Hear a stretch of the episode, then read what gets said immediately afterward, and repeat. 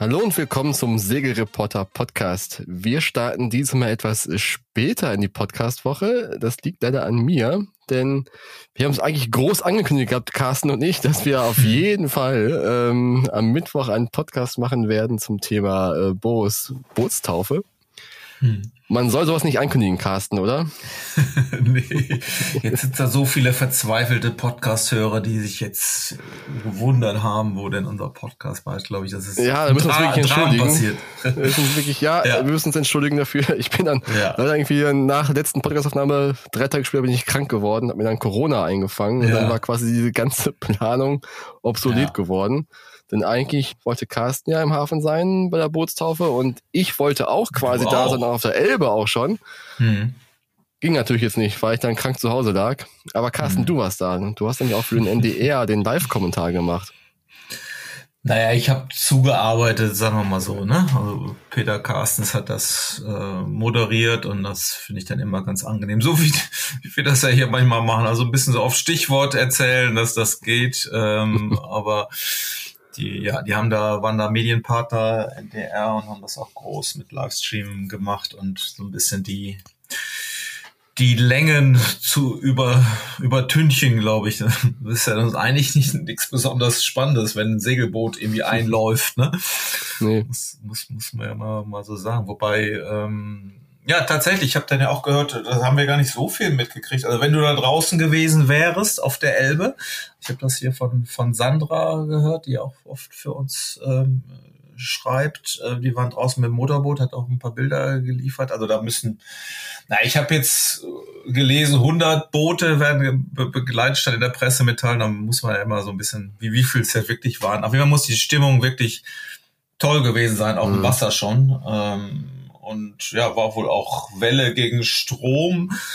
Ähm, da war auch auf dem ähm, auf der Kiste von von Boris hat's wohl ziemlich gerumpelt, wie, wie, er sagte und mir auch von anderen Mitseglern da bestätigt wurde. Also ja. Hatten das so gar nicht erwartet mit dem, weil mit ihrem kleinen Motörchen da auch kaum gegen ankommen irgendwie. Aber muss eine tolle Stimmung gewesen sein. Ja, schön. Es war ja für Burschen das zweite Mal, dass er quasi mit einem Regattaschiff die Elbe bis Hamburg gesegelt ist oder gefahren ist letzte Mal 2008, das war damals noch mit der Beluga Racers von der Class 40.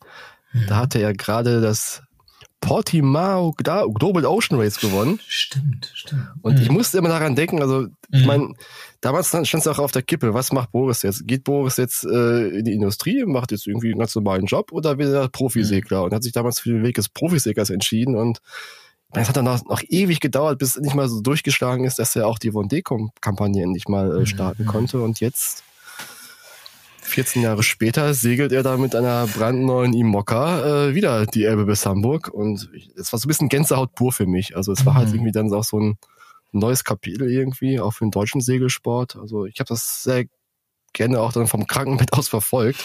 Mhm. Euren Livestream. Mhm. Aber wie war denn so die Stimmung im Hafen, als er dann reingekommen ist, Carsten? Ja, war, war dramatisch, aber tatsächlich, wo, wo, wo du sagst, äh, am Beluga kann ich mir gar nicht mehr erinnern, aber ich musste dann durchaus äh, daran denken, dass ich, ist glaube ich, ich meine, ja, 20 Jahre her, da, da habe ich das erste Porträt über Boris geschrieben, ziemlich, mhm. ziemlich groß. Und also wie lang das tatsächlich her ist, und das musste ich tatsächlich immer verbinden. Das kam, deshalb war das für mich auch relativ emotional, in da jetzt quasi hochfahren zu sehen. Und, und zwar genau aus dem Grund, wie was, was du sagst, dass es äh, dass er so lange dabei geblieben ist. Ne? Also ja. ich, wir haben das ja nun äh, ja viel verfolgt, lange und auch diese Karriere und wir, man kommt, wir sehen aber auch viele kommen und gehen so als als Medienschaffende und dann viele, die groß ankündigen und wann kommt, wenn man denkt, man ist das jetzt einer, kann man über den schon mal was schreiben oder ist es eigentlich nur eine Luftnummer oder äh, viele nutzen ja dann auch uns als als Medien da gerne für um, um ein bisschen aufmerksam zu zu bekommen, wo noch gar nichts passiert ist und dann kündigst du was voll an und dann äh, passiert was. Kannst du dich noch an Herrn, Herrn Lüchtenburg erinnern? Ja. ist in dem Zusammenhang, passt ja überhaupt nicht äh, ähm, zu, zu dem Boris-Ding, aber das wird das Gegen, Gegenstück. Da war natürlich viel, ähm, naja, viel, viel Presse und viel Auf, Aufwand, viel viel Reichweite und im Endeffekt ist, ist halt nichts passiert und das ist ja bei dem Projekt jetzt genau das andere Ding halt. Ne? Also ich fand, Boris war immer relativ zurückhaltend so und musste aber auch dann gucken, war bestimmt auch ein paar Mal so auf der Kippe, aber jetzt fährt er dieses Ding den äh, an der Elbphilharmonie vorbei und in diesen, was musste ich lernen? Ich wusste nicht, dass diese Brücke so heißen will. Die heißt Mahatma Gandhi Brücke, ne? die dann, mhm. die dann aufging. Ähm, das ist so auch noch nicht passiert und es sind damit Massen begeistert worden. Ne? Also ich am Anfang, wir waren ja so gegen, war ich denn da um elf? Und dann kleckert es so langsam rein dann sah man so schon die Buden, die da aufgebaut sind und dachte, okay, und dann ähm, kam aber wirklich zu dieser Taufe wirklich ja Tausende von Menschen. Ich habe sie nicht, nicht einzeln gezählt, aber das äh, wurde auch richtig laut und mhm. ähm, oh, es sprang da ziemliche Funken über, muss ich, muss ich sagen. Und ähm, ja, coole Stimmung war das. Ist das denn jetzt die Initialzündung für den deutschen Segelsport, dass wir halt auch endlich mal so ein bisschen Richtung ja, England oder auch Richtung Frankreich langsam so schielen können, was die Sportbegeisterung angeht? Oder meinst du, das dauert noch ein bisschen? Naja, erstmal muss man mal denken, ähm, dass das überhaupt so hingehauen hat, das ist natürlich ein Einzelfall, ähm, aber äh, erstaunlich und ich hätte es auch nicht für möglich gehalten, dass sowas geht. Man hat ja schon mal ja, wurde ja auch viele Erinnerungen jetzt wach damals äh, an Kiel, wo die Ilbruck dann mhm. eingelaufen ist und äh, ja, wirklich da Massen äh, begeistert wurden auch und und die aber da ging es eben noch um um Sportevent beziehungsweise das war ja eingebettet in eine in, in, die, die, in diese Etappe und Ilbruck war der Sieger. Das also war, war ein sportlicher Erfolg. In, in dem Moment, wenn jetzt ein Schiff getauft wird, naja, ist schön, aber das hat eigentlich jetzt nichts mit, mit einem Sportereignis zu tun oder mit einer, ja, mit einer Spannungskurve und es geht mhm. ja, dann kommt ja der Sieger rein, sondern einfach nur im Grunde, ey, wir taufen das Schiff. Und das fand ich, ähm, dass es trotzdem überhaupt ähm, so, so viele da waren und ist es natürlich schon in irgendeiner Art eine, ja,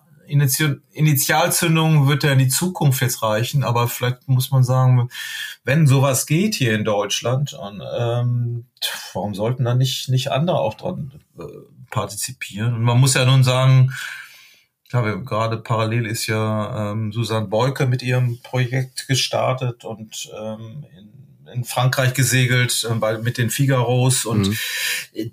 man muss schon sagen, sie hat zwar auch natürlich, es sind, die haben die Silber gewonnen, olympisches Silber, aber die Sponsoren, also das Projekt, was sie da im Grunde hat aufbauen können in dem Offshore-Bereich, das wäre ohne diese äh, Geschichte von, von Boris nicht möglich gewesen. Und äh, hm. da gibt es auf einmal Ab Aufmerksamkeit für diese Art, für diese Disziplin unseres Sports. Ähm, und das kann man vielleicht schon mal so sehen, dass da mehr Leute aufmerksam werden, was da eigentlich geht und ah, würden es uns alle wünschen halt. Ne? Ja. Ja, wir drücken die Daumen, dass es auch so kommen wird. Lass uns mal ganz kurz auf das Boot selber gucken. Also wir hatten ja mhm. bisher im Podcast noch gar nicht darüber gesprochen, seit dem, seit dem Stapellauf des Bootes, mhm. wie es aussieht. Und was ist denn jetzt so dein, dein Kernelement des neuen Designs, was Boris da präsentiert hat? Also was ist jetzt irgendwie so der Gamechanger in dem ganzen Ding? Was meinst du? Mhm.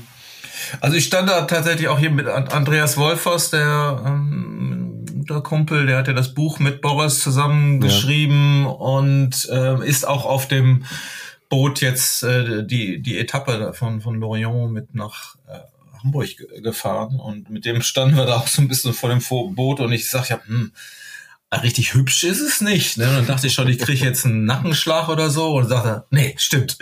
Das ist wirklich nicht schön. Und aber äh, andererseits, was ist denn eigentlich schön? Ne? Das, das, das, schön ist immer, was schnell ist. Und ich, ja. ich erinnere mich noch, man, oder weiß man ja nun auch, früher waren allein so die Entwicklungen im Yachtbootsbau, es musste einen schlanken Rumpf, ein Bug, so ähnlich wie so eine J-Class haben oder ein Zwölfer, das sah schick und sch schnell aus. Plötzlich waren die, äh, die, ja, es waren ja auch IMS, war ja halt damals das Handicap-System, hat dann Bug, äh, ja, Bugform ganz gerade oder ja, bis zum Wave Piercer Buch hat man es mhm. ja nachher dann, das war dann die Folge daraus. Also Und da dachte man, oh Gott, ist das hässlich. Aber irgendwann waren die Dinger halt schnell und dann wollte jeder so ein Bug haben. So sehen die Schiffe ja auch heute im Grunde aus. Also das ist, es verändert sich und Inzwischen kommen diese, ja, die Bugformen, wir haben sie immer Plattbug oder ich weiß auch nicht, ich habe viel, das, oft, oft das Boot äh, hässlich auch in der Überschrift benutzt. ähm, aber man hat sich da auch inzwischen dran gewöhnt, wenn die, das sieht schon cool aus, wenn die da über, über eine Welle drüber klatschen halt. Ja, ja also das, das zur Bugform, ähm, das ist einfach im Moment State of the Art, da ist eigentlich auch egal. Also ähm, was, wie es im Grunde aussieht, das denken sich ja diese Designer aus, die haben ihre Zahlen und, und wissen, dass es funktioniert. Ähm, wo viel drüber diskutiert wird, ist tatsächlich die, diese Form des Cockpits. Und ja, ja also haben wir nun auch noch hier das von Alex Thompson im, im, im Kopf. Ne? Also das war ja alles geschlossen. Ja, genau, muss man vielleicht mal so ganz kurz nochmal erklären. Mhm. Also Alex Thompson war der Erste, der dieses radikale Cockpit-Design vor, mhm. man war es, vor fünf Jahren, sechs ja. Jahren schon äh, präsentiert hat bei der letzten Hugo Boss, mhm. wo alle auch gesagt haben, das kann ja niemals funktionieren. Er saß ja wirklich in einer dunklen Höhle drin, hat alles über Kameras gesteuert mhm. und hat dann, war ich nur draußen zum Segel wechseln eigentlich, ne? Mhm. Und äh, das Konzept ging so halb auf, würde ich sagen, bei Davonde. Mhm. Er musste ja früh abbrechen. Mhm. Aber im Prinzip ist jetzt auch Boris der Erste, der dieses Konzept jetzt weiterentwickelt hat, ehrlich gesagt. Ich habe jetzt mal die anderen äh, Immokas angeguckt, die jetzt gebaut worden sind, die schon gelauncht worden sind. Also die PAB, äh, mhm. wer ist die jetzt? Weiß ich jetzt gar nicht.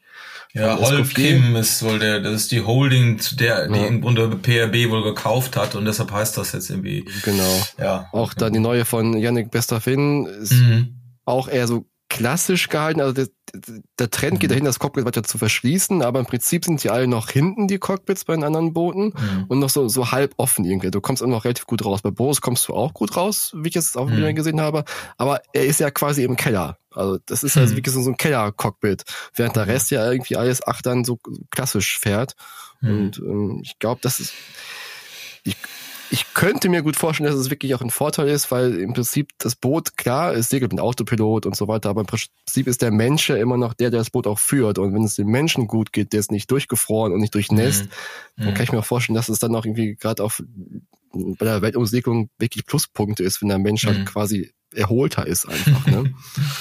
ja, das, das steckt sicherlich mit, mit dahinter, wobei die Ent Entwicklung tatsächlich eher wieder eher so ein bisschen zurück ist, so wenn, wenn ich das richtig verfolgt habe. Ja, er hat finde ich auch, er, er, natürlich ist das irgendwie abgeschlossen hinten, aber er hat ja durchaus auch an den Seiten da, also äh, darauf geachtet, dass man da auch raus kann mhm. und, und trotzdem nehmen. Und deshalb hat er ja auch so ein, ja, nee, wie nennt man das? Nicht Bullaugen, aber weißt du, so diese, diese ach so Kuppeln, so Plexiglas-Kuppeln, ja. wo man nach oben rauskommt. Da kann man wirklich auf so einem Höckerchen sitzen und dann auch unter Deck steuern und so eine Pinne mhm. in der Hand halten, eher so für Hafenmanövern.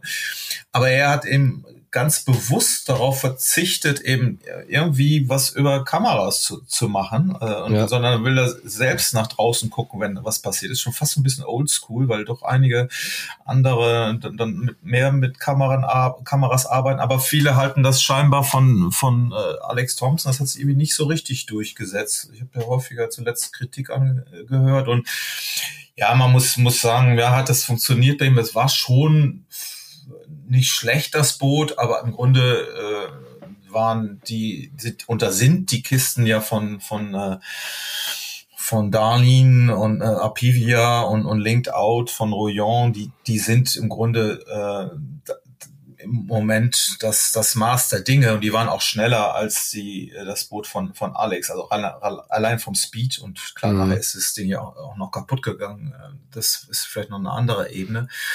Ähm, aber die sind ja dann auch noch nach der Vendée äh, haben sie mit, mit äh, Flügeln die aufgestückt, aufbereitet und die sind klar die schnellsten Boote gewesen. Da kann man ja. auch die, diese Charal nicht hinterher. Deshalb, wo man sich wahrscheinlich jetzt dran orientieren muss, ist äh, wie du schon sagst hier, von, von BU, die, die Charal, die neue.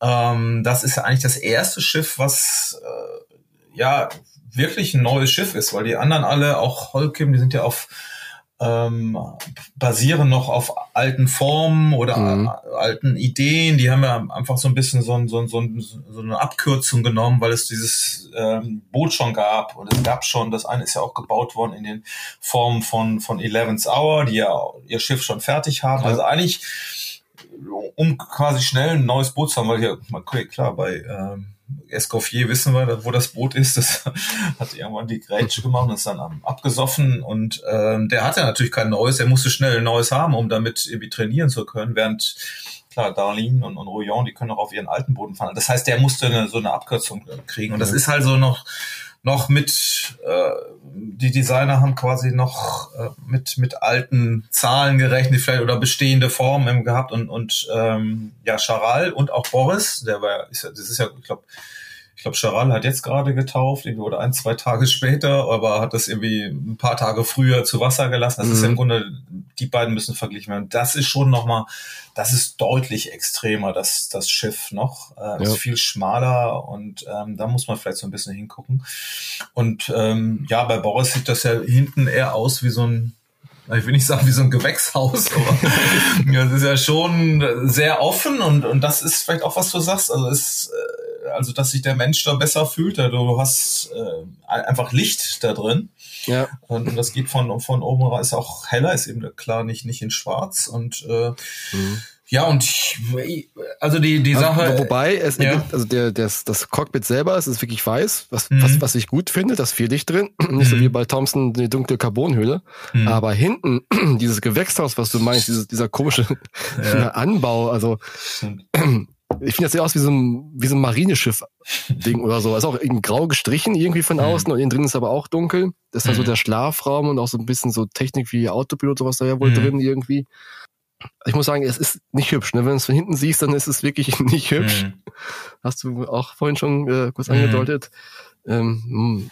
Das müssen sich die Hörerinnen und Hörer mal auf dem Bild angucken. Es gibt auch so, du kannst mal hochladen, äh, bei Segelreport auch mal so ein ja. Bild von Achtern irgendwie. Es sieht wirklich ganz seltsam mhm. aus. Also es sieht da nicht schnittig aus. Mhm. Es ist wirklich wie so ein Gewächshaus hinten drauf. Also, ja, ich, ich, ich, ich habe auch gedacht, dass das wäre jetzt für die Ocean Race, damit um ein bisschen Platz für die Crew zu haben, mhm. so. Ähm, musste mir dann aber sagen lassen, das ist hat auch mit den Regeln zu tun. Und zwar die Boote müssen ja Auftrieb auch hinten ja. haben, wenn sie äh, umgekippt sind. Ne? Also, ja. das, also das, diese Form des, des, des Cockpits oder auch des Aufbaus bringt genügend Auftrieb hin, damit sich das auch selbst wieder aufrichtet und so. Das hat wohl, ist wohl ein, hat wohl äh, ja ein, ein großer Punkt, ähm, weshalb das so gestaltet ist. Und naja, also da, ja, sie konnten noch irgendwie weniger Gewicht in den Kiel packen, haben sie auch gesagt, glaube ich, da durch. Ja, das, ne? genau, das ist auch noch mal eine andere Geschichte. Also das, das, das treibt mich am meisten um. Das wird auch viel gefragt, ähm, weil er doch sagte, äh, also das Schiff ist schwerer geworden und ähm, auch schwerer als die Designer empfohlen haben. Mhm. Ähm, da, da zuckt man eher immer so ein bisschen zusammen, weil ich, ich ja, wir, müssen es sehen, wie, es nachher funktioniert. Aber natürlich äh, kann ich total verstehen. Ich meine, Boris hat seine großen Erfahrungen im Southern Ocean da unten gemacht und er war, glaube ich, ziemlich genervt und auch, er sagt ja selber, auch, auch verängstigt, ähm, so wie das Boot sich da in diesen Wellen verhalten hat. Das haben ja alle anderen auch gesagt. Und die, ja. die mit ihren alten Schiffen unterwegs waren, mit den Fräulern der, der äh, ersten Generation, ja, Bester Wenn und, und ähm, auch Louis Burton, die ja dann auch, äh, Bester Wenn hat ja nun gewonnen und Burton war ja Dritter, ne? Dritter, ja. Ähm, das war nur möglich, weil die da mit ihren kleinen Stummelflügeln ähm, Vollgas durch diese äh, Sasa Ocean geballert sind, werden alle mit neuen Flügeln und, und Boris sagte ja selber, ey, vielleicht hätte er doch besser seine alten behalten, weil dann hätte er mehr Gas geben können, hätte er nicht so viel auf dem, auf dem äh, auf der Bremse stehen müssen. Mhm. Und das treibt ihn um. Und jetzt äh, und dabei wirklich dann auch nachts schlafen zu können und ähm, trotzdem Gas geben zu können. Und es geht ja nur darum, das habe ich jetzt gelesen, also eigentlich hoffen die, einen Durchschnittsspeed eben von 18 auf 20 Knoten zu haben. Es geht immer um diesen Durchschnittsspeed, äh, dass ja. eben nicht nur diese, da einmal mal Vollgas und äh, deutlich über 40 Knoten, sondern eben auch in dieser Welle da fahren können. Und äh, deshalb hat er das krass einfach noch noch stärker gebaut als vorher.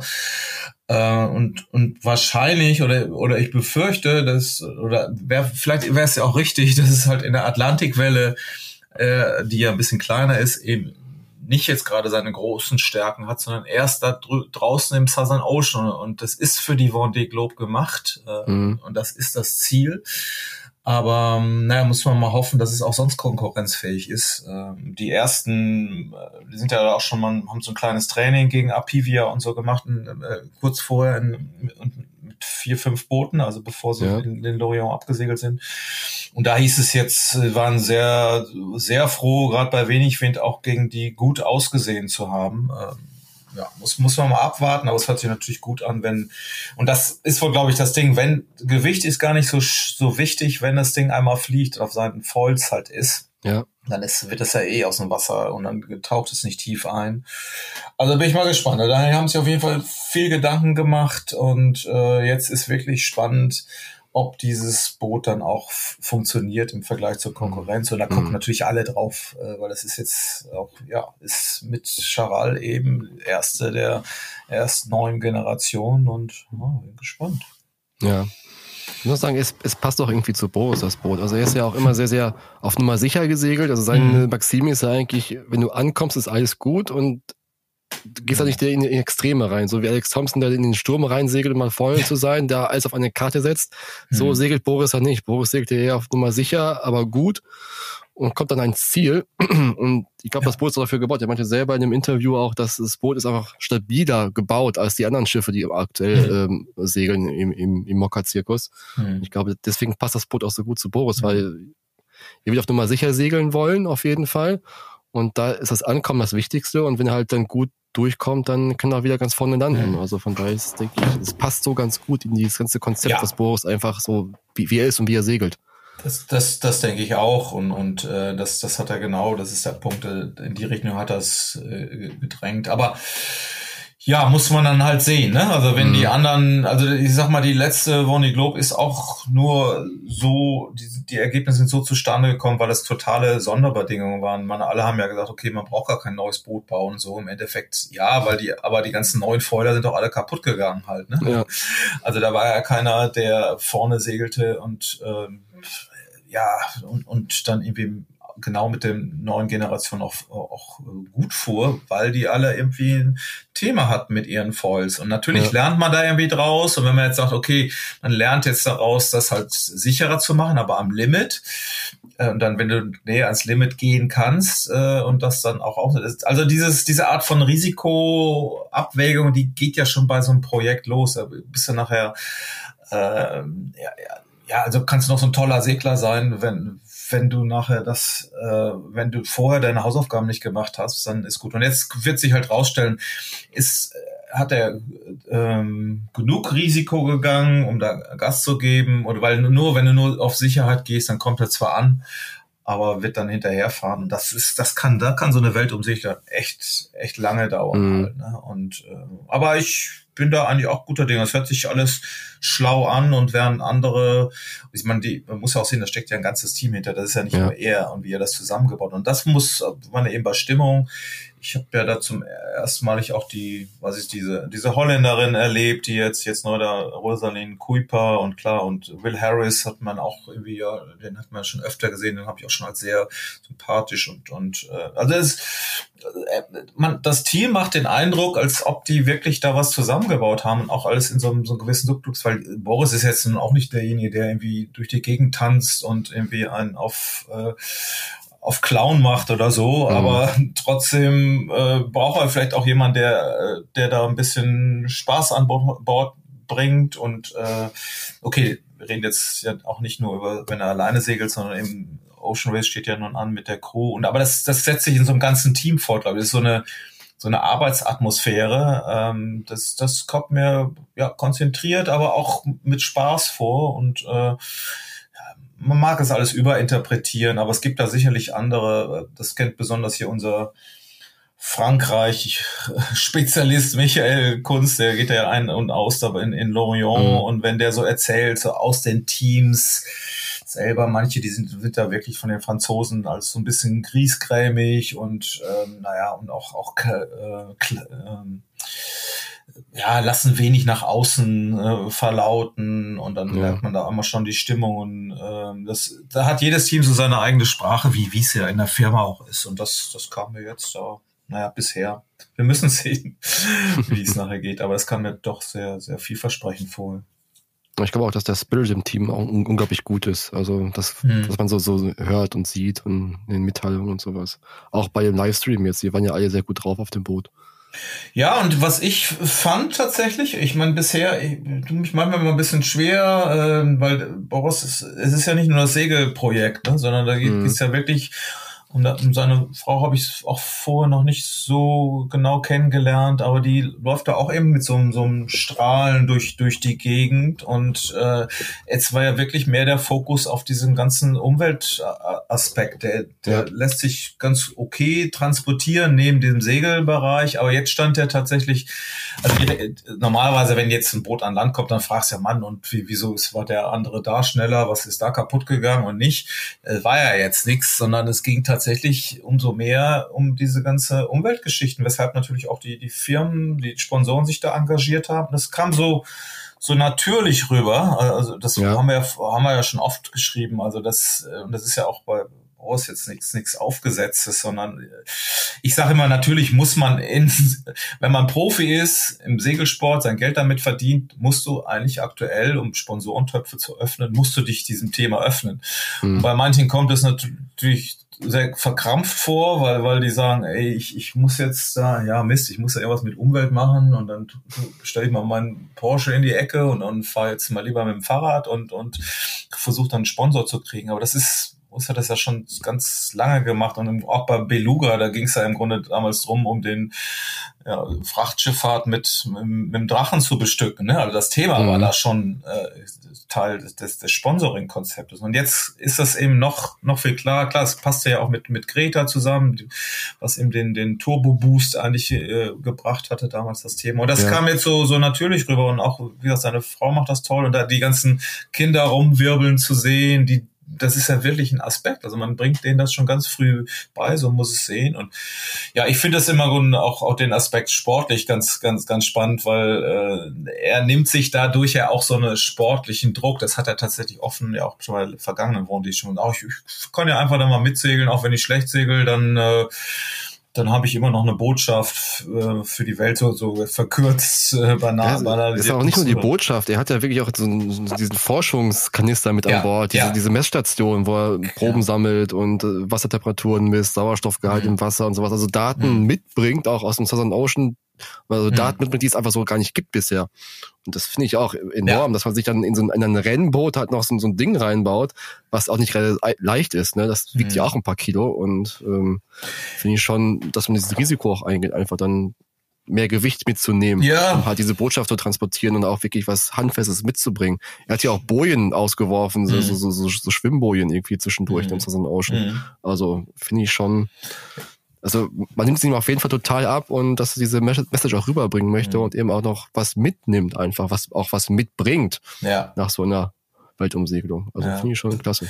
Das, das, aber das wird natürlich auch in, in dem Moment, das ist so cool, wenn das alles irgendwie klappt, aber wenn man jetzt nachher merkt, oh, das Schiff ist zu schwer, eigentlich müsste dann und wenn du dann da drauf sitzt und, und, und, und treibst irgendwie hinter dem Feld her und denkst, ach, was für ein, jetzt habe ich diesen Kanister da noch drin. Und, also ich weiß nicht, andere hatten das ja auch teilweise installiert. Ich, ich fände ja gut oder ich, ich weiß gar nicht, wie es ist. Also eine gewisse, dass, dass, dass die Organisatoren einfach vorschreiben, bestimmte Sachen machen zu müssen. Das wäre das Schlauste, wie sie jetzt im Grunde auch vorgeschla äh, vorgeschrieben haben, eine gewisse Anteil von, von Öko Fasern und so. Mhm. Äh, dann da war ja auch in dem Zelt hier unsere Freunde von von Greenboats waren da und haben dann mhm. den Lukendeckel gezeigt, den sie für Boris dann gemacht haben aus aus Flachsfaser. Ne? Das ist ja schon immer. Ich, ich finde es ja, dass die die IMOCA-Organisation da eigentlich gar nicht radikal genug dran geht. Man könnte Boote ja schon viel äh, radikaler ökologisch äh, nachhaltiger bauen. Aber die dahinter steckt natürlich die alte Flotte noch äh, ähm, naja, ja. am Leben zu halten. Ne? Und das machen sie eigentlich auch wieder geschickt, weil da sollen jetzt 40 dabei sein. Wenn wir jetzt sagen, jetzt müssen alle nur noch aus, aus Flachs gebaut werden, dann kannst du die alten halt vergessen halt. Ne? Aber ich glaube, die versuchten es. Aber vielleicht können sie es. Es ist gut. Es muss, glaube ich, auch jeder einen, einen so ein Ökosegel dabei haben und mhm. so ein paar ähm, in die Regeln halt aktiv eingebaut. Aber könnte ja auch jeder sagen, ey, jeder muss so ein, äh, so ein Messkanister da irgendwie mitnehmen, ne? Also dass das nicht den, den ähm, Seglern selber überlassen ist. ja, es, es ist schon viel mehr, als, als es früher war. Vielleicht muss man es mhm. sein, aber da, ähm, klar, und, aber das ist eben auch ein Selbstzweck, weil durch diese Art von, von äh, äh Umwelt, Thema in so einem Projekt kommen eben auch nur die Sponsoren. Also wenn er, wenn das nicht glaubwürdig wäre, muss, muss man sagen, also ist jetzt auch nicht nur, dass er nur die, die Welt retten will, aber es, es ist eben einfach so eine perfektes Win-Win. Und eben, ja. und das fand ich da eben auch, das ist eben dieses Umweltthema. Und ich fand das eben auch mit, mit, mit seiner Frau eben, dass sie dieses Projekt quasi zusammen machen und sie ist, geht ja auch voll drin auf und, und, und ja, mit Bücher schreiben und den Kindern das beibringen. Da war ja dann auch so eine, so eine Open-Air-Schulklassenveranstaltung, wo, wo die Kids, man konnte die nur beobachten, also die waren wirklich begeistert und sie hat dann Fotos gezeigt von Boris, wie er dann gesegelt ist. Ist natürlich was anderes, da so ein Thema mitzubringen, als jetzt irgendwie aus dem ja. aus dem Schulatlas irgendwelche Strömungen oder in einer, in einer doofen Klasse irgendwie zu sitzen, ne? Ja, ja. denke ich jetzt mal. Also das, das finde ich schon gut und das, das transportiert er ja auch, dass er, er kam da quasi ja nach Hause und dann Frau und, und ähm, Kind ähm, waren dann auch dabei, das, wobei das war ja ganz normal. Ähm, ja, hat ja. seine normalen Duties da irgendwie gemacht. Das war ja wirklich ein Heimspiel, aber ja, Genau. Was mir noch aufgefallen ist am Boot, dass es ja auch mit Solarpanelen halt komplett mhm. zu ist. Also das Deck auf jeden Fall oben im, im Achterschiff, mhm. was die anderen Boote jetzt nicht haben, die anderen Imokos, also nicht so extrem. Mhm. Und er meinte auch im Interview, dass das ganze Boot ja damit autark ist. Ja. Was ich spannend finde, weil eigentlich viel setzen wir auch auf Generatoren auf ihren Schiffen bei den mhm. Imokos, um halt genug Strom zu haben für Autopiloten und so weiter und so fort. Und eben mhm. auch immer auf die ähm, auf die Hydrogeneratoren, also die äh, wasserbetriebenen mhm. Generatoren. Und darauf will Boris ja auch verzichten, wenn ich es richtig ähm, rausgehört habe. Ja, aber den Aspekt, den verstehe ich total, weil wenn du diese, wenn du einen normalen Generator da mit hast, der mit Sprit betrieben wird, dann mhm. musst du ja auch immer Sprit mitnehmen, ne? Ja. Und das, und das ist im Endeffekt ja, das, das habe ich jetzt nie verstanden. Ich weiß das schon mal, äh, ich glaube bei der letzten Vendée oder davor oder beim Barcelona World Race, dann gab es ja auch so, ich glaube so einen Spanier, der hat dann auch versucht, nur, nur Solar und ähm, aber es hat sich irgendwie nicht durchgesetzt, weil die wahrscheinlich weil es zu, zu schwer war, war. Aber jetzt die, äh, aber wenn du jetzt einen Motor hast und Benzin mitschleppst, das ist ja nun auch eine Menge Kilo.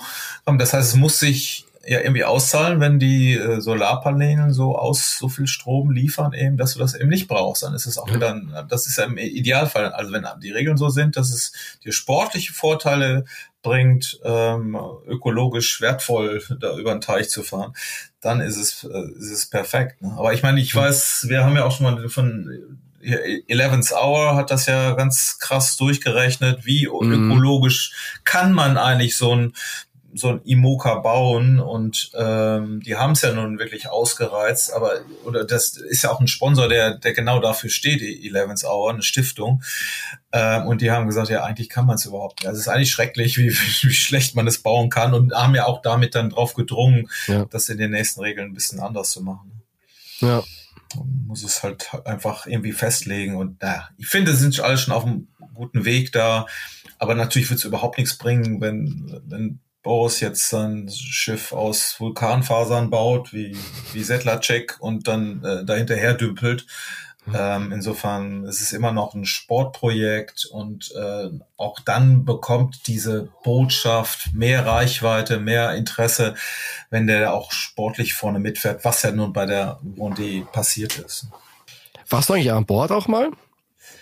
Ja, ich nee, wir, wir standen immer davor, weil wir sollten, wir standen ja noch mit dem NDR da. Ja. Das hat dann die äh, noch eine Moderatorin übernommen zwischendurch. Dann hieß es immer, ja, jetzt machen wir den Rest noch mal von Bord. Und dann war aber der Kameramann, der kam nicht irgendwie rüber, um das mit seinem Kabel. Das war dann immer so auf dem Sprung hin und her. Dann hat Boris auch alle Kinder dann drauf eingeladen, relativ spontan da vorne so, so Polonaise zu machen. Ähm, das war also dann irgendwie, irgendwie schwierig. Aber ähm, nee, aber ich feier nächste Woche nach, nach Lorient. Da steht ja die, der, die erste Regatta an.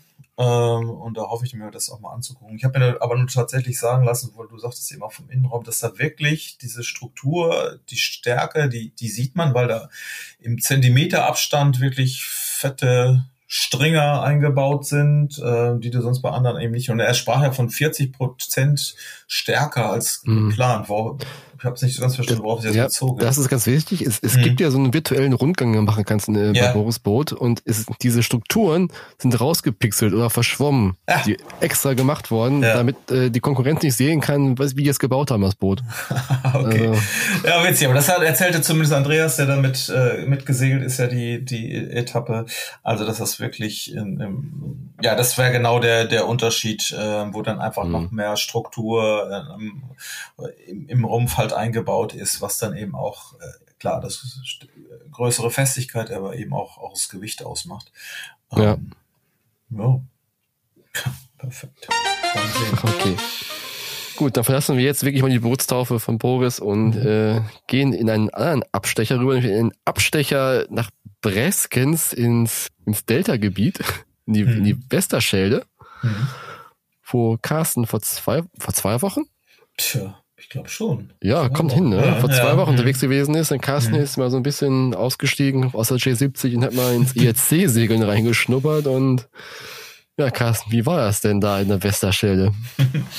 ja, das ist ganz, ganz spannend zustande gekommen. Eigentlich hatte ich für, für die Kieler Woche einen Taktiker gesucht und habe dann meinen alten Kumpel Georg Hecht angerufen, der mit, früher eigentlich im äh, im Matchriss äh, mein Taktiker war. Wir waren auch Europameisterschaft in Moskau vor zig Jahren. Das ist das alte, alte Team. Und dann sagt er, ja, Kieler Woche wird, wird jetzt gerade, wird nicht so gut passen. Aber ob, ob ich nicht dann ein paar Wochen später Zeit hätte, weil der macht gerade so ein Projekt oder er segelt schon relativ lange mit äh, dem äh, mit der Kreuz Ass. Äh, für, für einen Eitner hat er da das Projekt unterm Knopf und sucht da Crew zusammen, Kreuz Ass. Ja, du sagst es, du kennst das Schiff, oder? Ich kenne das Schiff sogar noch aus meiner aktiven ORC-Segelei, genau, vom Eiselmeer. Ja. Das war halt, segelte eigentlich bei jeder Regatta mit, die Kreuzass, mhm. damals. Ja. Äh, meistens auch im, im, im, vorderen Feld eigentlich immer so. Mhm. Die hatten Imho, also ich glaube, also das habe ich damals immer so gesehen, die ja. hatten immer das Problem, also im Prinzip damals war jetzt noch alle Boote mit Spinnaker unterwegs und die Kreuzass war das einzige Boot mit, mit Gennaker. Und die mussten quasi beim kurzen Downwind immer unglaublich viel aufkreuzen, also vorm Wind kreuzen, während die mit dem Spinnaker einfach dann versucht haben, so tief wie möglich zu segeln ja. und dann äh, kamen die nicht mehr hinterher mit der Kreuzlast. Mhm. Die mussten dann irgendwie fast zweimal so viel Strecke segeln und aber das war damals so. Ich weiß nicht, wie es heutzutage ja, ist. Ja, das stimmt. Also das ist tatsächlich mit mit Gennaker, also das ist ja eine, so eine Luffe 40, glaube wobei da steht 4004. 40, 04, ne? Ja, ja, ja. So, ja. 40, ob das nochmal vier Fuß dran ist. Vielleicht sind das, die 04 ist das noch, weil der hat so, tatsächlich so ein Mini-Bugspriet, wo dann eben dieser Gennaker dran steht. Vielleicht ja. sind das diese 04. Keine Ahnung, aber die ist also schon modifiziert und ähm, ja, aber wir sind die, die erste Nacht haben wir schön drauf gepennt. Irgendwie. Wir haben da ewig lange sind wir da hingefahren, glaube ich, sieben Stunden oder so. Was haben wir. Ja, und zwar mit äh, ja, Max Gurgel, das war ganz interessant. Mhm. Also die Idee war, dass äh, der Eigner hatte keine Zeit äh, für diese Europameisterschaft äh, IRC in, in Breskens und wollte eben, dass das Schiff aber segelt und hat Georg halt ein Team zusammengestellt und und Max Gurgel hat eben gesteuert, den, den kennen wir, der kam ja gerade von der ORC Europameisterschaft, die er mit äh, Jens Kufall äh, und der Intermezzo gewonnen hat. Und, und Max steht ja dafür, ähm, der hat sich ja selbstständig gemacht als, als Physiker auch, um, um Boote nach ORC zu optimieren. Das heißt, er, mhm. scannt die Rümpfe und äh, hat die Formel irgendwie im Kopf oder im Rechner und also mit so einem Laserscan und, und schlägt dann vor, was kann man denn da verbessern? Ist das Profil irgendwie schief oder die Bombe ist, kann man die vielleicht anders shapen? Und ja. ähm, naja, der kennt sich da ziemlich gut aus. Und als dann sagte ich, oh, wenn Max steuert, ist ja auch, auch cool. Dann kann ich tatsächlich Taktik machen. Georg hat sich um Trim gekümmert. Und dann haben wir, wir waren zu acht und dann haben wir wirklich viele, teilweise jüngere Leute, die öfter schon mal auf der äh, auf dem Schiff segeln, also aus, vom Leverkusener Yachtclub, der, der steckt dahinter, da waren äh, Maike dabei, die segelt sonst Asso 99, da wusste ich auch gar nicht, dass das Schiff irgendwie noch gibt, das ist ja diese mit den drei Trapezbooten, da bin ich auch mal Centomiglia immer mitgefahren, aber scheint auch immer noch so 20, 30, die so teilweise Regatten fahren. Also die sind alle öfter schon mal drauf gesegelt und ähm, ja, und das Schiff ist dafür modifiziert worden, dass es eben eigentlich gut auch Manöver fahren kann. Und äh, Max sagt dann, der ist ja auch teilweise Coach auch so ein bisschen, weil auch, auch Georg eben viel mit, natürlich eigentlich mit diesem Schiff segelt und, und Max dann teilweise mal ähm, bei bestimmten Events, äh, der dann auch eher so als so eine Art Spielertrainer mit dabei ist und hat zum Beispiel gesagt, jetzt, äh, was sie umgebaut haben, also vorne, dass man diesen Gennaker tatsächlich ähm, durchs Vorlug birgt. Die haben mhm. das wohl lange wie klassisch immer im Cockpit gemacht und am Vorlug bleibt ja immer alles irgendwie hängen und dann ist es auch alles in den Polstern und keine Ahnung. Und dann haben ja. sie tatsächlich da so eine Konstruktion gebastelt, den haben sie Speiseröhre genannt. also im Grunde so ein, so ein äh, das Vorlug quasi zum und geht dann auch unten so ein, so ein Schlauch runter, wo man quasi den, äh, den Kite dann runterstopft und von unten, von hinten auch einer ziehen kann von Unterdeck. Ja. Naja, sind so ein paar, ist schon alles mit 3DI-Segeln und war schon gut ausgerüstet und äh, ja, und die Idee war da halt ein bisschen zu performen. Äh, aber Max sagte schon, als wir hinfuhren im Auto, also IRC, das ist so ein Scheiß. habe ich schon, wie jetzt? wo, wo lande ich denn irgendwie jetzt hier? Und ich dachte, aber Georg wusste auch nicht so genau, wo. Ich sag, fahren wir denn da irgendwie mit? Oder hast du eine Ahnung? Ja, wüsste nicht so richtig. Und also waren dann jetzt 18 Boote da in, der, in dieser Klasse, die da gesegelt wurde und eben dieses IAC. Und Max meint, das wäre eigentlich eher wie, also deutlich vereinfachtes URC, ähm, das auch, wo Winddaten gar nicht einfließen, er meint, das eher so wie Yardstick. Und ähm, wahrscheinlich hätten wir ein Problem, wenn, wenn äh, naja, über ja, waren so 16 Knoten, 15, 14, wenn die anderen anfangen zu glitschen halt, ne? Und die, die Luffe, die, die glitscht halt nix, da glitscht gar nichts.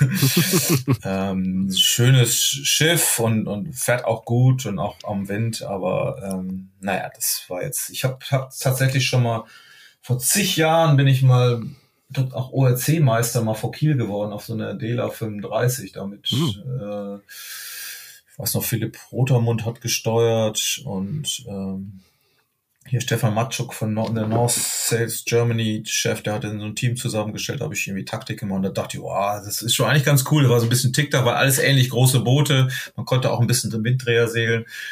Und dann habe ich danach, aber dann haben wir das nämlich nochmal versucht, haben sie die Regel geändert und das war äh, naja, also diese, dieses, dieses Formelsegeln, äh, danach war ich relativ geheilt, davon habe ich gesagt, das mache ich nicht wieder. Weil da war, ich war vor Warnemünde, waren immer jeden Tag irgendwie vier Knoten Wind auf das so eine andere, auf so eine J97 oder sowas und man hatte eigentlich auch taktisch keine Option. Die anderen waren einfach schneller, obwohl man denen vergütet was abnehmen muss. So, hä? Mhm. Da kann irgendwas nicht stimmen. Inzwischen haben sie da auch an den Formeln geändert, es soll alles besser sein. Aber IRC eben nicht. Es gab ja auch mal eine Weltmeisterschaft, ich glaube vor zwei Jahren, ähm, wo dann genau in Holland äh, IRC und ORC zusammengewertet wurde. Das ja. heißt, äh, die haben im Grunde ne, ein, eine, ich weiß gar nicht, wie sie es dann gemacht haben. Also es gab also pro Rennen äh, nach beiden Handicap-Wertungen gerechnet und dann, wenn du, weiß ich nicht, bei der einen Wertung Erster warst und bei der anderen Dritter warst, dann warst du wahrscheinlich in der, hat das ein Zweiter oder sowas. Ne? Äh, das war eigentlich die Idee, um diese Handicap-Systeme zusammenzubringen, hat mhm. sich aber nicht durchgesetzt, weil die anderen haben es, jeder Veranstalter hat es dann doch wieder anders gemacht. Ja. Und, naja, lange, nee, lange Rede, ich sag eher, doch lange Rede, kurzer Sinn, kurze Rede, langer Sinn. ähm, ja, wir sind 15 davon 18 geworden. Ja, gut. Also, also sportlich eher mühsam, aber ich muss sagen, das hat sich wirklich nicht so angefühlt. Also das war, waren jetzt keine großen Manöverprobleme. Ich, Max hat, hat, hat sehr gut gesteuert. Man hängt es ja immer an, an den Starts, kann man es ja festmachen. War viel Strömung halt in dem, im mhm. Revier und sind wir halt die erste Langstrecke gefahren, die auch doppelt gewertet und äh, nicht streichbar. Das eigentlich kann man danach auch schon nach Hause fahren. also, also das ist wie gesagt doppelt und dann war weil da hatten wir auch eigentlich das Gefühl, wow, das ist doch gut und wir sind direkt guten Start, fahren da mit und äh, dann denkst du mir, okay, 16. von 18, hä? und das war dann aber genau so, wir waren fast, also wir hatten nur zwei Boote, die, glaube ich, kleiner waren als wir in, in der Gruppe, also langsamer, nicht kleiner, mhm. sondern langsamer gerechnet. Das heißt, du startest dann gegen, weiß ich, so eine Care 46, die ich würde mal sagen, gefühlt doppelt so schnell ist. Ja. Die, die siehst du die ganze Regatta nicht, außer dann nur beim Start. Und wenn dann, naja, das war dann so ein drei Stunden, Anführungsstrichen, Langstreck oder vier.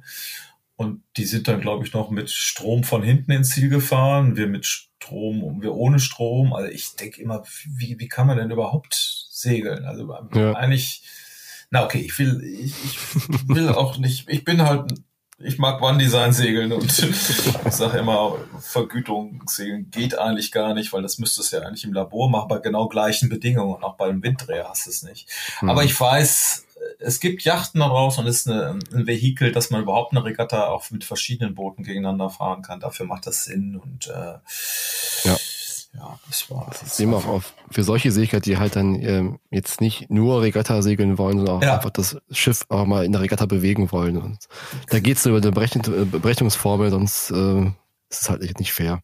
Ja, genau, das ist ja genau auch die Idee. Aber natürlich verstehe ich auch, wenn jemand sich diese Formel anguckt und sagt, jetzt, jetzt baue ich mal berechnet ein Boot dafür, dass da gut funktioniert. Dann natürlich, ist ja, ja klar. Ne? Und wenn dann ein Eigner sagt, ja, wenn man da noch was machen könnte, dann nehme ich das natürlich mit, wenn ich dann einfach statt. Ja, natürlich, das ist, ne? das, das ist steht in der Natur des Menschen irgendwie, ja. ne? Ja, da habe ich noch eine, eine, Anekdote aus meiner aktiven ja. ORC-Zeit, weil da gab es nämlich auch ein Schiff im Feld, das wurde nach ORC modifiziert, das war so eine kleine First 27.7, glaube ich. Mhm. Wir kannten ja schon vor der Modifizierung, da segelte die nach immer so relativ weit hinten, also im mhm. Mittelfeld irgendwie so. Und dann gab es halt die Modifizierung, wo er quasi nach ORC irgendwie Baum gekürzt, den Kiel irgendwie anders und sowas, so Kleinigkeiten halt mhm. gemacht hat, ne? Da halt eine neue Vermessungsformel, äh, Vermessung bekommen, einen neuen Rennwert und dann war halt nicht mal einzuholen. Ne? Ja. kannst du machen, was du willst. Aber halt nur auf dem Papier oder auch auf dem Wasser? Ja, auf, ja, auf dem Wasser natürlich nicht, aber auf dem Papier ja. nachher, nach, ja, nach ne? berechneter Zeit, da war er einfach vorne. Ja, das ist ja eigentlich das Krass. Es gab ja noch viel schlimmer bei die, ich weiß nicht, bei diesen IMS-Formen, das ist auch noch so ein Vorgänger von ORC, da haben sie teilweise in die Boote, in die Kiele irgendwie äh, Substanz rausgenommen und da Balsaholz eingesetzt. Das heißt, die kippten eigentlich mehr oder weniger um und so an der Kreuz, aber dann berechnet war das so toll, also so, so cool, dass sie eigentlich viel schneller dem Papier wurden, langsamer auf dem Wasser, aber im Endeffekt, also mhm.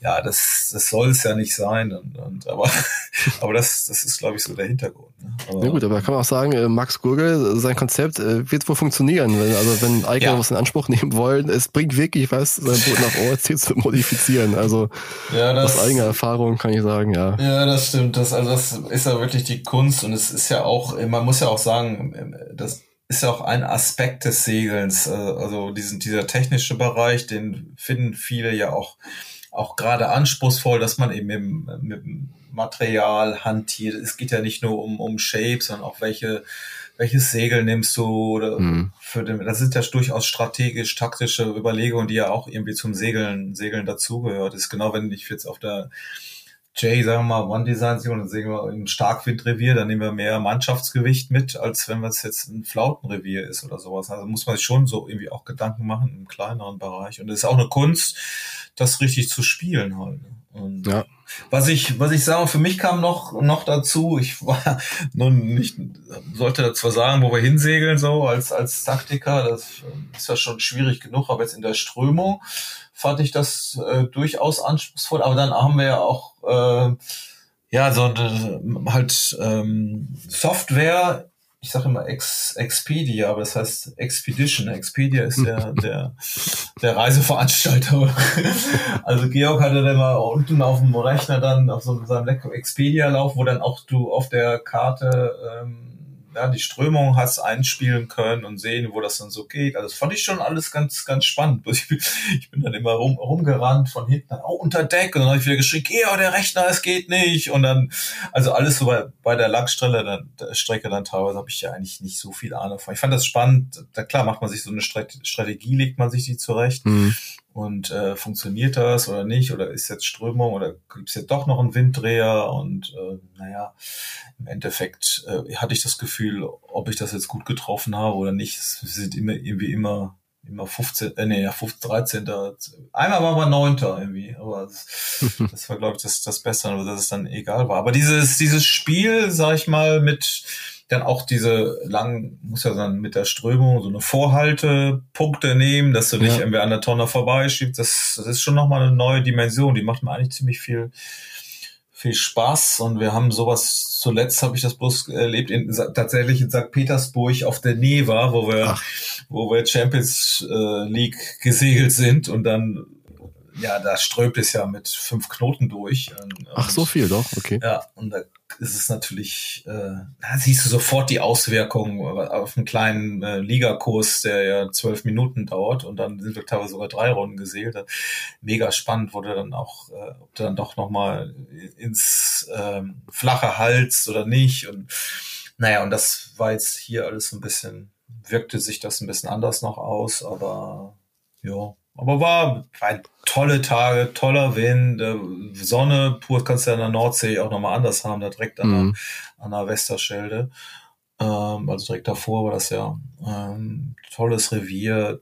Ja, hat viel Spaß mit der Crew gemacht. Wir waren da irgendwie nett zusammen. Alle kannten sich irgendwie nicht, nicht so richtig oder nur unterschiedlich und danach noch ist man dann doch eine eingeschworene Gemeinschaft, so nach, nach acht, äh, mhm. äh, mit, mit acht Leuten und waren immerhin vier Tage. Aber ich fand auch so, äh, so eine, so eine Meisterschaft, ich glaube, das ist, das ist ja ein riesiger Hafen, dieses Breskens. Ja.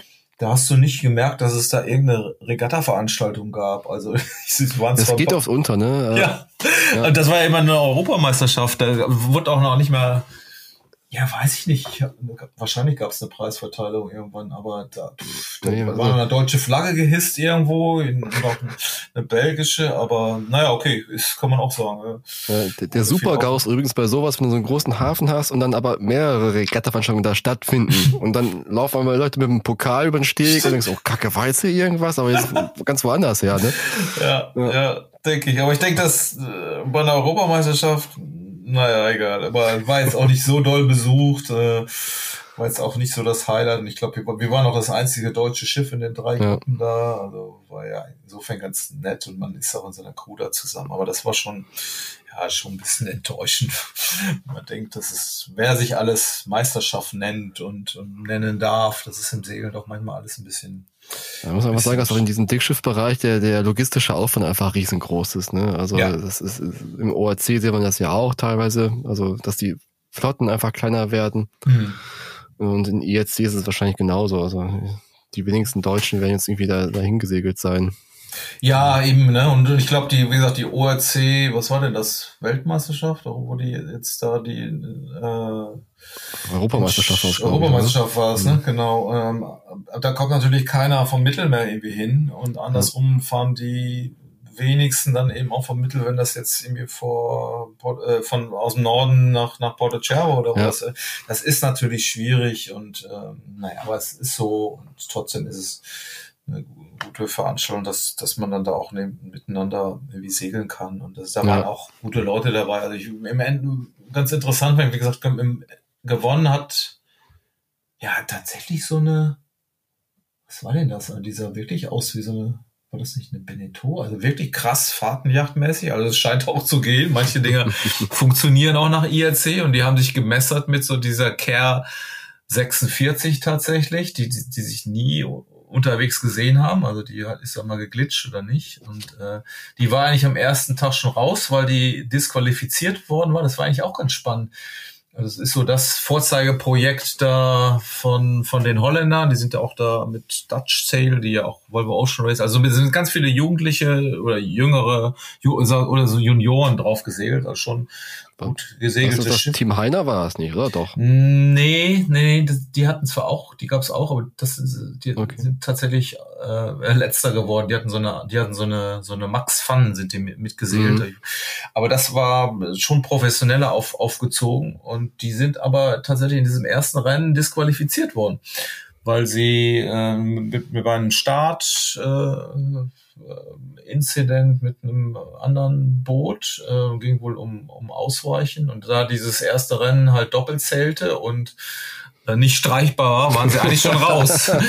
und da, okay, das ist ja doof. Das ist wirklich professionell aufgezogen. Das war wohl deren Ziel, da zu gewinnen. Das Spannende war nun, aber nach einem Tag waren sie dann wieder drin in der Wertung. Mhm. Und äh, ja, die haben es wohl geschafft, so, so ein Reopening zu kriegen, weil sie nämlich ein Video von der Wettverleiter wohl hatten. Und da ging es oh, okay. halt drum, hat halt einer beim Start spät von unten gekommen und es hieß, die äh, hätten ausweichen müssen. Und naja, das Video scheint irgendwie andere äh, Evidenz da, da gebracht zu haben und haben es irgendwie geschafft, sich wieder einzusetzen. Also es war eigentlich schon mhm. auf, auf, der Kante. Ähm, aber hat eben dann doch nicht bis ganz nach vorne gebraucht, was dann wirklich ja, da die, die Local Heroes auch da, da gewonnen haben, die dann auch, ja, normale, große, ich glaube, eine große Benetou war das, mhm. äh, die, wo das dann doch auch irgendwie funktioniert hat. Wobei, das genau, das wollte muss ich noch erzählen, die sehr begeistert und äh, mal mein Herz, hing wir sind ja auch mit so einer Cape 31 da über den Kurs gefahren.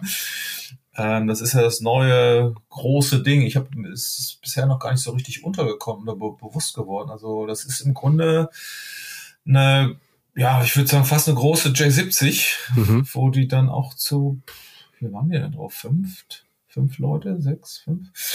Ähm, ich glaube sechs drauf sitzen, äh, One Design und ähm, ja, die eben auch an der Kreuz tatsächlich, obwohl 31 Fuß fast genauso schnell waren wie wir, wie mit 40 hm. Fuß.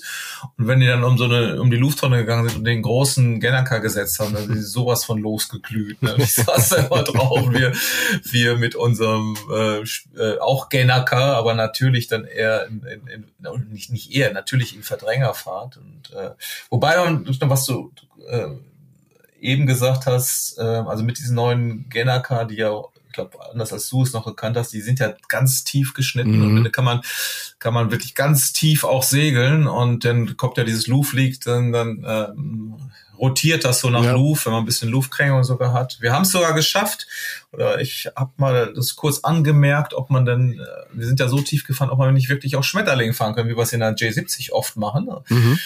Und wenn du quasi deine Rumpfgeschwindigkeit ohnehin hast, bei relativ viel Druck und ja. auch nicht gleitest, dann, dann ist das der schnellere Weg. Und wir haben es mhm. äh, tatsächlich erstmal ausprobiert, so ganz vorsichtig, weil du kannst es ja nicht richtig, wir haben ja keinen Spinnakerbau, mit dem man das ja. dann ausbaumt oder so. Dann hat dann einer das ist immer Human Pole, also einer drückt das dann am Arm raus, den äh, die Gennaker Show. Das habe ich dann sogar gemacht zeitweise.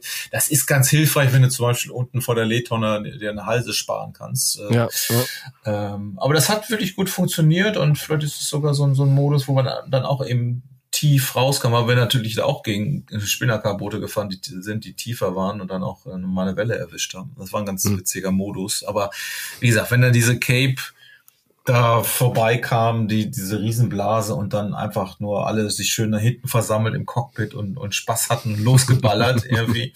Und dann auch, klar, wenn der, der, der Raumschutzkurs ein bisschen länger war, dann, dann sind die eben Dritter, Vierter nach IRC geworden. Wenn es eben, äh, ja, jeden wieder nach diesem Handicap dann eben nicht so langen Genaka-Kurs waren, dann sind sie auch eben Zwölfter geworden. Also das ist wieder diese, diese Regel da gewesen. Aber die sind ja auch nicht dafür gedacht, um ähm, jetzt wirklich nach IRC zu segeln, obwohl das auch ein Verkaufsfaktor sein soll, dass sie da gut funktionieren, diese Art von Booten. Aber es soll da eben eine, eine Einheitsklasse geben und ist das innerhalb von ein, zwei Jahren, zwei Jahren jetzt glaube ich, ist, sind da gibt's da über 40 Boote. Die, oh, ja, die kommen jetzt langsam auch in Deutschland irgendwie an. Ich habe da von vielen Bestrebungen gehört, dass da auf deutsche Eigner interessiert sein mhm. sollen. Und äh, wie gesagt, Kausvik war jetzt 18 Boote. Also, und ja. dieser Engländer mit dem, äh, mit dem Eigner, mit dem hatte ich noch ein Interview gemacht, das wollte ich jetzt auch noch irgendwann posten. Und der ja, erzählte so, wäre jetzt wär gerade im Kausweek gefahren und jetzt äh, wäre auch rüber gesegelt jetzt über den Kanal hat zu, zu dieser, zu unserer Europameisterschaft und der ja. machte sich fertig, äh, jetzt wieder zurückzusegeln. Und das kannst du, glaube ich, sogar trailern, das Boot. Also eine sehr, sehr spannende Neuentwicklung auf dem Markt. Ähm, klar, so Segeln. Äh, ja. Das ist natürlich auch teurer als eine J70. Ich glaube, aber knapp 200.000 oder sowas. Natürlich auch oh. nicht, nicht ohne. Kann es sein, 200? Da finde ich ein bisschen viel, ehrlich gesagt. Ja, mit, mit groß, mit den ganzen Segelkram. Ja. ja. Ja, ich, ich, also kann schon, schon sein. Ähm, naja, wie auch immer. Also die, ja. die glühten da über den Parcours und äh, das, das ist schon schon Segeln, sagen wir mal modernes Segeln. Aber okay, die können auch nicht drin schlafen. Wir haben die erste Nacht da wunderschön drin geschlafen und gefrühstückt auch und das ist dann halt ja äh, die andere Art des Segelns. Ja. Gut, machen ja. wir mal einen Deckel drauf, würde ich sagen. Ja. Ähm, es gab ja noch Feedback und zwar äh, Loben natürlich für uns. Natürlich. natürlich. Aber es gab auch die Kritik, dass unsere Einspieler, also unsere Tenor, Trainer, die wir immer zwischen den einzelnen Themen einspielen, etwas zu laut sind, wenn man den Podcast mit Kopfhörern hört. Also es muss wohl jedes Mal ein, ein unglaublich durch den Körper fahren, wenn unsere Trainer reinfahren, also dass man sofort wieder aufwacht. Ja, wollte ich jetzt sagen, das ist damit die Aufwachen der, der Hörer dann. ja. ja. ich glaube, unser Podcast ist nicht zum Einschaffen geeignet, deswegen, aber wir werden gucken, dass wir das Spiel jetzt ein Was? bisschen leiser machen machen werden okay. äh, in dieser Episode, okay. damit ihr auch wieder durchschlafen könnt. also, wir sagen Tschüss, bis zum nächsten Mal. Jo. Tschüss. Tschüss.